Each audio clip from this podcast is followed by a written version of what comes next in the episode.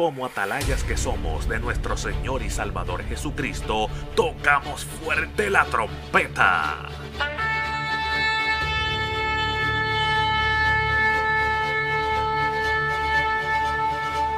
Con mensajes de alerta, somos Aplastado Podcast.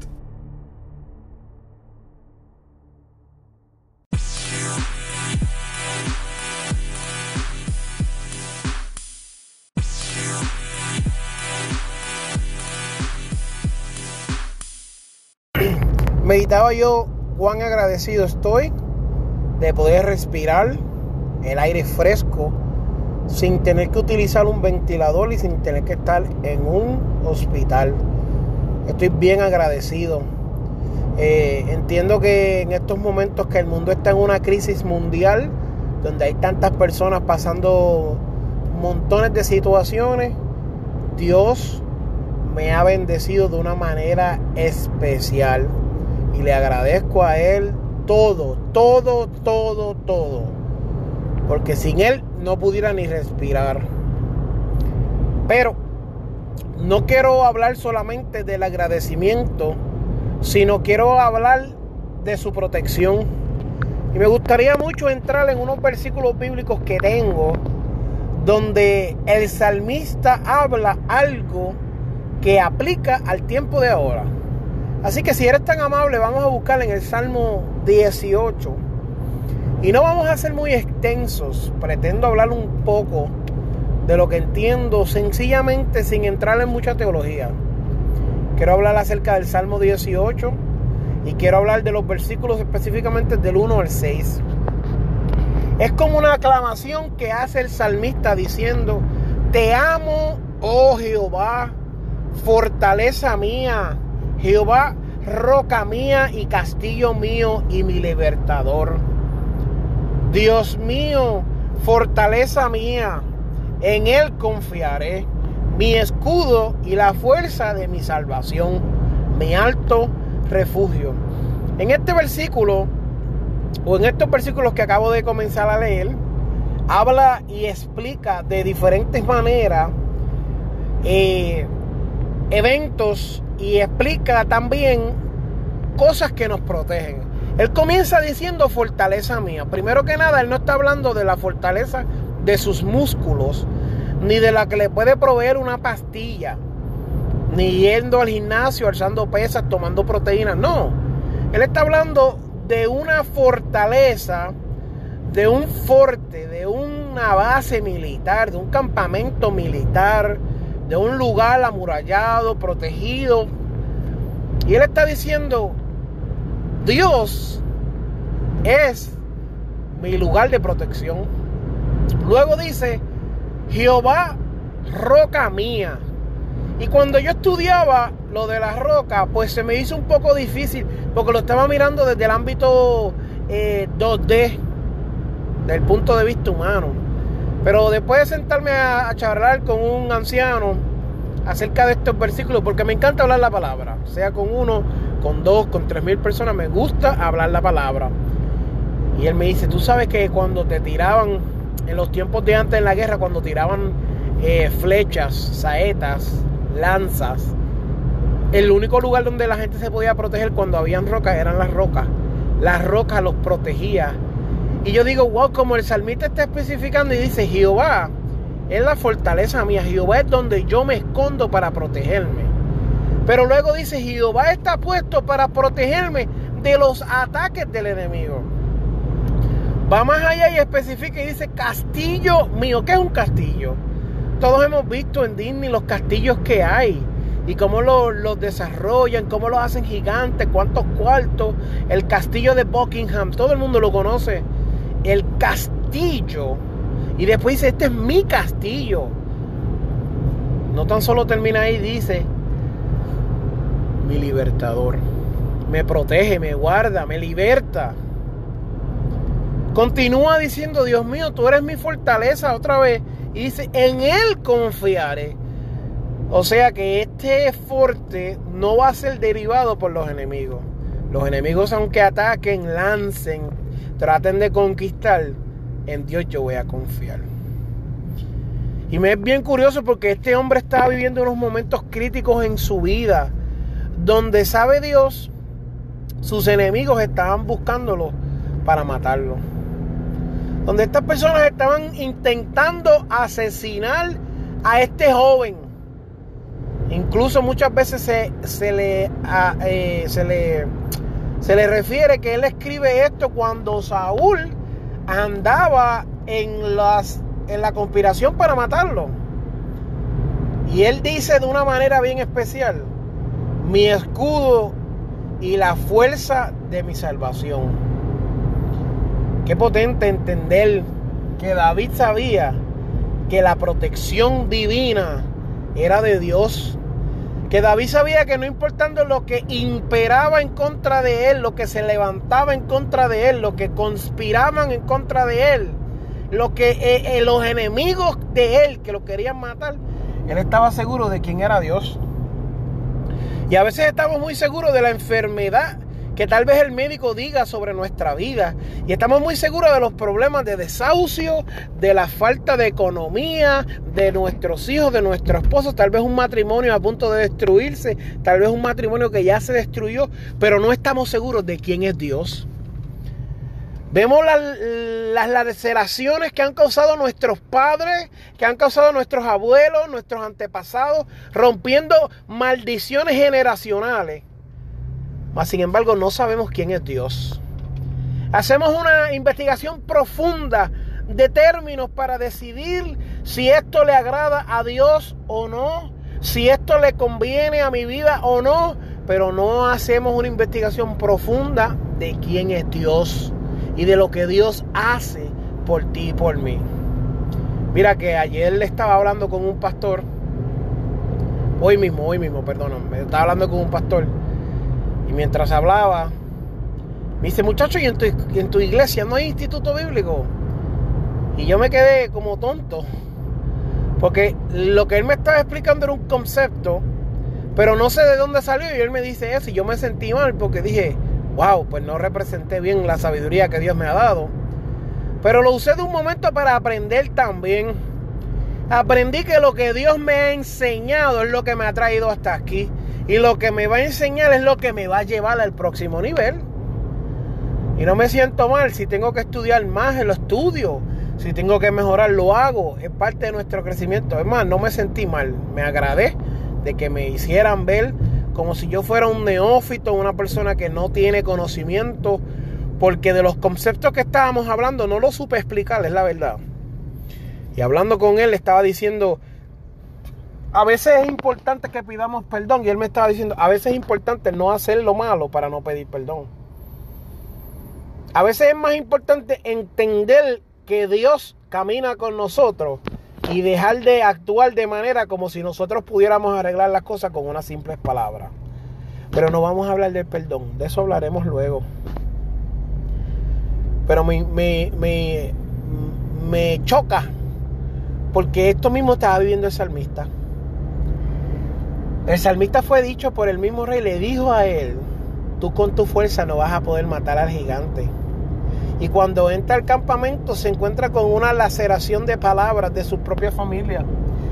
El enemigo de las almas utilizó a todo y cuanto pudo para detener el camino de David, que venía trayendo unos almuerzos para sus hermanos. Mas sin embargo, David supo quién era Dios. Y me encanta, me encanta la manera que David hablaba de Dios. Era una manera bien profunda, en una manera bien preciosa, en una manera bien, bien, este, bien allegada. Entendía lo que era. Luego dice, invocaré a Jehová. Bueno, antes de llegar ahí dice, la fuerza de mi salvación y mi alto refugio. Un refugio es donde tú vas cuando tienes una necesidad cuando necesitas ayuda, cuando necesitas refugiarte, de hecho, cuando necesitas escapar de un daño que se aproxima a tu vida. Luego él continúa y dice, invocaré a Jehová, quien es digno de ser alabado. Ya él sabe quién era Dios, más ahora dice, él es digno de que lo alaben. Y seré salvo de mis enemigos. Amado, qué profundidad. Ahora nosotros tenemos tanta teología y tanta Biblia electrónica y tanto comentario y tanta eh, concordancia y tanto libro que uno diría, ahora es cuando más uno conoce a Dios. Mas sin embargo, cuando David se movía, dice la palabra que su corazón era conforme al de Dios. Un poco, un poco profundo, pero es algo que tenemos que entender, que sin Dios no podemos hacer nada. Yo creo que la sabiduría de David venía simple y sencillamente de Dios. No tenía que buscar libros ni rebuscar en la concordancia. Dios mismo emanaba su sabiduría sobre él. Por eso es que él dice, me rodearon ligaduras de muerte y torrentes de perversidad me atemorizaron. Ligaduras del Seol me rodearon, me tendieron lazos de muerte. Que eso no se parece al tiempo que estamos viviendo ahora. Donde quiera que nosotros vamos, hay una amenaza de que si hay un virus, de que si hay una pandemia, de que si hay una enfermedad, donde quiera que vayas te puedes contaminar. Te pongas la vacuna o no te vas a contaminar. Que si la variante, que si el refuerzo. Y cuando usted estudia la palabra, David decía, me rodeaban los lazos del Seol y me tendieron lazos de muerte. Ligaduras de muerte y torrentes de perversidad me atemorizaron. En mi angustia, cuando David no podía más, dice que invocó a Jehová. ¿Sabe lo que significa invocar? Invocar significa invitar, es un sinónimo de invocar. Está diciendo, ven, eres bienvenido, toma parte en esta celebración, habla a nuestra vida. No cualquiera en su momento difícil le dice a Dios, invoqué a Jehová. No en su momento difícil. No cualquiera en su momento difícil le dice, te invoco Dios. Y dice, y clamé a mi Dios. ¿Sabe lo que es clamar? A voz en cuello, gritar, exclamar, Señor. Y luego, él dice, mira lo que, mira cómo David concluye. Él oyó mi voz desde su templo y mi clamor llegó delante de él a sus oídos que mucha profundidad. Que mucha profundidad hablaba este hombre. Dice que en el momento de su angustia él, él, invocó a Dios. En el momento difícil del virus él llamó a Dios. En el momento difícil del divorcio él llamó a Dios. En el momento difícil de la ruptura él llamó a Dios. En el momento difícil de la muerte él llamó a Dios. En el momento difícil de la situación que parece que no tenía solución. Él invocó, invitó a Dios a que fuera parte de ese asunto. ¿Y sabes qué sucedió? Dios lo escuchó. Por eso yo quiero hacerte una invitación a que hoy conmigo tú invoques a Dios. A veces no sabemos ni cómo llamar a Dios. Mira, ayer yo me arrodillé a orar en mi iglesia y me le presento a Dios y le dije, sin entrar en ninguna alabanza ni ninguna adoración, le dije preciso, conciso, no sé lo que estoy pasando. No entiendo esto que me está sucediendo en mi vida. Se me es bien difícil. Pero sabes qué? Inmediatamente recibí alivio de parte de los cielos. Dios no es un Dios que tienes que dar tres danzas y prender un humo y prender cuatro inciensos para que Dios aparezca.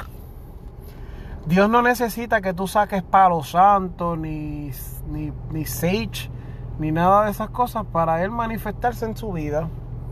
Dios no necesita que tú le traigas una oveja, ni un sacrificio, ni, sacrifiques vírgenes para Él hablarte a tu vida. Dios lo que necesita es que tú lo llames y lo invoques de corazón. Estábamos hablando del perdón con aquella persona. Y cuando estábamos hablando, Él me dice, cuando hay un verdadero, ¿verdad? Cuando tú te sientes mal y quieres pedir perdón, primero debe de haber un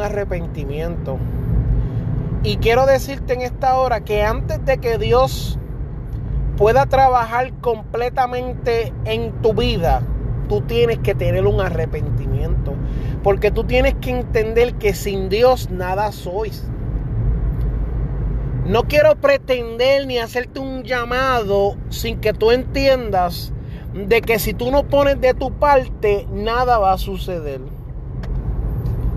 Si tú no hablas con Dios de la manera correcta y te le presentas a Dios y le dices, Señor, aquí estoy, escúchame, invócalo, llámalo, invítalo. Si no lo hace, nada va a suceder. A veces creemos que no, yo oro en mi mente. O Dios sabe todas las cosas. Dios sabe todas las cosas, pero quiere que tú le hables. Dios sabe todas las cosas, pero quiere que tú te comuniques con Él.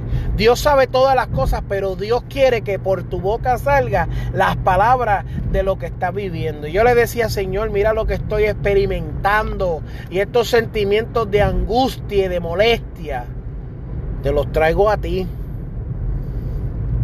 Amado, y yo me sentí liberado de toda ansiedad y todo ataque del enemigo para destruir mi vida todo pensamiento maligno que me quería turbar se fue.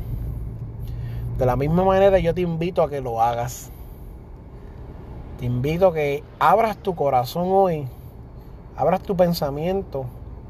Diga, Señor, aquí estoy. Hay una canción, ¿verdad? Un himno que dice, aquí estoy. Para que hagas de mí lo que tú quieras. Moldéame como da forma el barro el alfarero. Y le dice, moldéame. Por favor, Señor, en esta hora te presento a mis hermanos.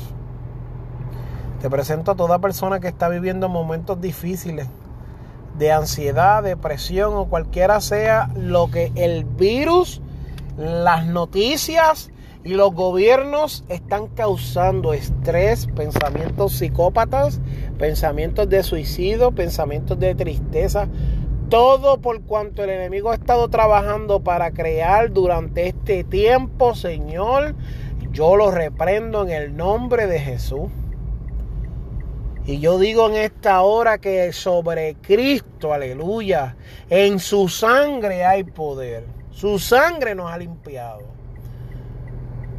Te presento a estas familias que están viviendo momentos difíciles, Señor. Sé tu escudo, sé su roca. Así como el Salmo 18, también hay otro salmo que me impacta mucho. Y es el Salmo 28.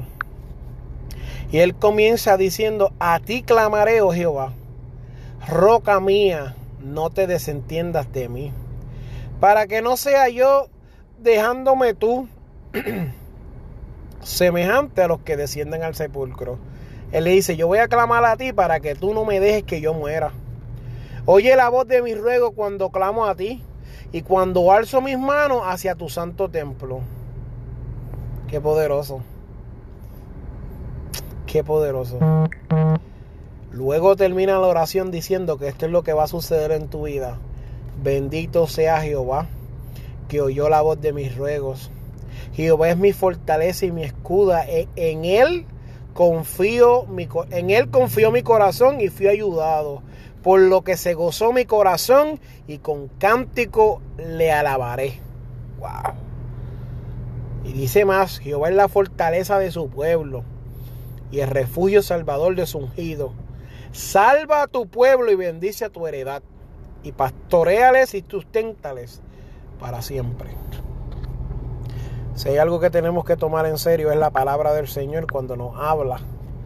Si hay algo que tenemos que entender que es claro, sencillo y preciso es lo que el salmista hablaba con su seguridad. Un hombre en el campo de la batalla con miles de cosas imperando en su contra.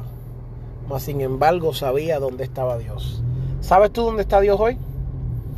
Así que quiero hacerte una invitación de que le des like, subscribe compartas esta prédica con alguien. Si eres cristiano, pues compártelo con alguien inconverso, alguien que no conozca al Señor, alguien que no tenga esa gracia como tú de poder entrar a, a las líneas y recibir paz y recibir gozo. Si eres cristiano también nos puedes escribir, puedes buscarnos en Facebook, puedes buscarnos en Instagram, eh, a través de lo que es la Asociación de Evangelismo. Nos dedicamos a postear podcasts y buscar que Dios se manifieste en nuestras vidas. Así que Dios te bendiga, Dios te guarde. Este ha sido tu hermano Víctor Martínez.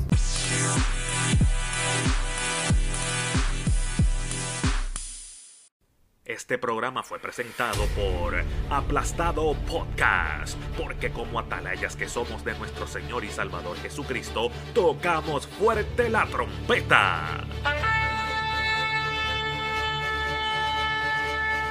Con mensajes de alerta y sin ningún temor, porque si Dios con nosotros, ¿quién contra nosotros?